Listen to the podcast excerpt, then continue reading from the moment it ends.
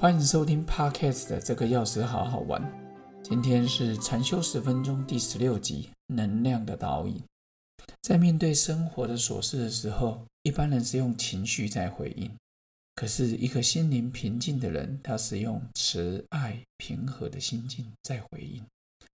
所以在今天的 今天的能量导引里面有三个部分要跟各位介绍。第一个就是当面对外界纷扰时，我们的心态应该怎么样？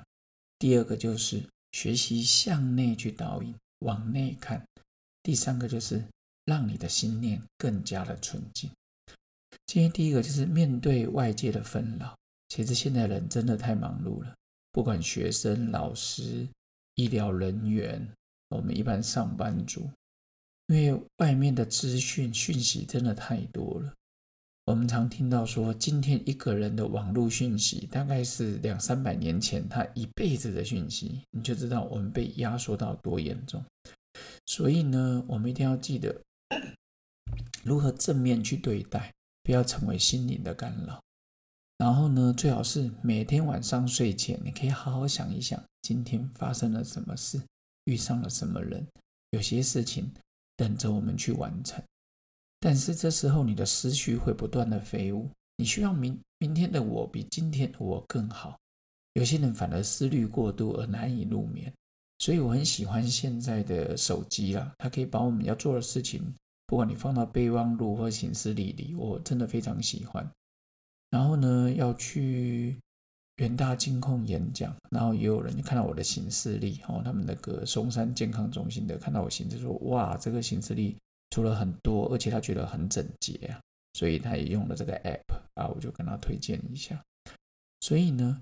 除了要积极的面对自己，因为太多的讯息等待我们去回应，但是要记得面对外界的纷扰，不要让自己变成被干扰到哦，就是把东西记下来，明天再说，晚点再说。第二个就是学习向内去导引，向内是一种修为，向外是一种道理。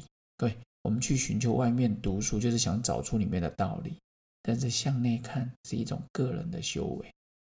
有一本书《内在的探索》，他说：“如果你爱我，我会很快乐；如果你不爱我，我会很不快乐。”这里面告诉我们什么？如果你每件事情都附带条件，那很多情况就是你取决于别人对你怎么样。其实这是一个倒因为为果的的思考。你要记得，快乐来自于你自己，那情况就不一样。如果你爱我，我会有某一种的快乐；如果你不爱我，我是另外一种快乐。所以觉察自己是不是最近在能量低落的时候，如果是，或者是有时候我们常在跟朋友聊天，他讲的就是一些世俗的负面的事。说真的，听久了你都觉得负能量。所以我们在阅读一些资讯、书报、网络的时候，其实。你要记得，你要 去寻找那这个更高层的目的跟宏观，不要让自己的能量流进入了别人的负面情绪。例如，你很累，你又不休息；精力旺盛时，你又说那我要看电视。其实累了就去休息，精力旺盛赶快处理事情。我们不可能一天二十四小时都处于极低、极度亢奋的情况。所以我的好朋友才会说，看我在写论文的时候，大家可能都提前一两个礼拜就准备。其实我真的没有啊，因为我每天事情都很多，所以有时候在准备论文的时候，我可能是最夸张的是，我曾经前就是明天要要报告论文了，我今天晚上九点多才开始写，然后一直写到凌晨四点钟，然后第二天上班，然后晚上再去报告论文。所以有时候当然不鼓励这样做，我觉得超前部署很好，但是有时候我真的发现，就算给我们一个月写做一件事情，我们往往赶到最后那两三天才来做。既然两三天做得好，那说真的，代表我们的时间就要重分配啊。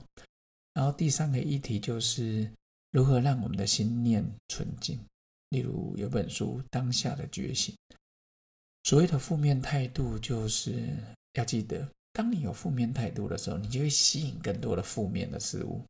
所以有时候我听到有些人讲话就是很负面，我就说啊，你不是在，我们可以吸引力法则向老天要下订单，结果你的订单就是不爽的朋友、不爽的事情，有过衰的，找不到停车位，东西忘了缴。那我就说，其实想办法让自己保持快乐的泉源、快乐的状态，其实这不是自欺欺人，这反而就是你当你的心情是平静快乐的，你遇到事情的态度的时候，你就不会动不动就被情绪干扰，然后发脾气。所以有些时候想跟各位讲一个最大的秘密。有些时候，你想象中的那些负面的态度，是你自己创造出来的。各位，你可以创造好事，也可以创造坏事，在你的脑袋里面，但是没有人知道，因为那是你脑袋里面的小剧场。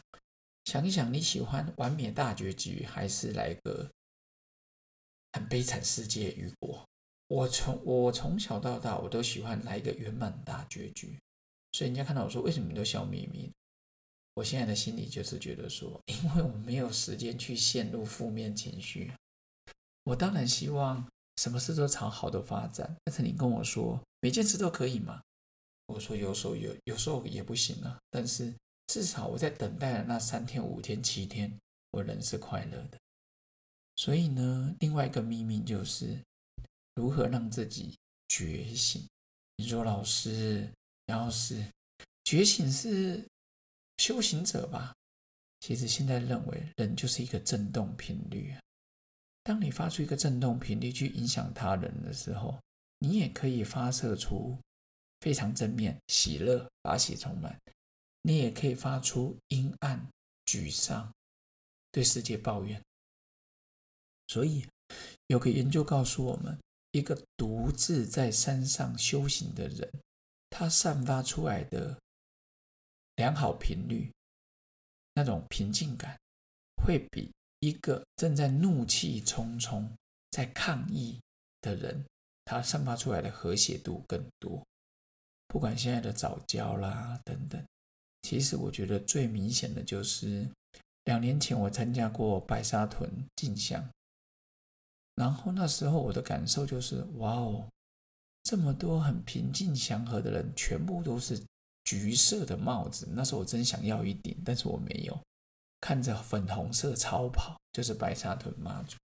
第一次去的时候，是跟我要接的好朋友一个学长徐展才药师啊，哦，我都叫他关松师兄，就跟着他去，然后经历了有一本书叫《与神对话》，其实这边讲一个，原来每一个。庙宇它都有它的基地台的范围，跟各位分享一个小故事。那时候我们去南投指南宫，本来是下着大雨，在苗栗的时候，苗栗有一个竹南妈，我也很常去拜拜。后来现在也蛮常去白沙屯妈祖，三边妈我没去过哦。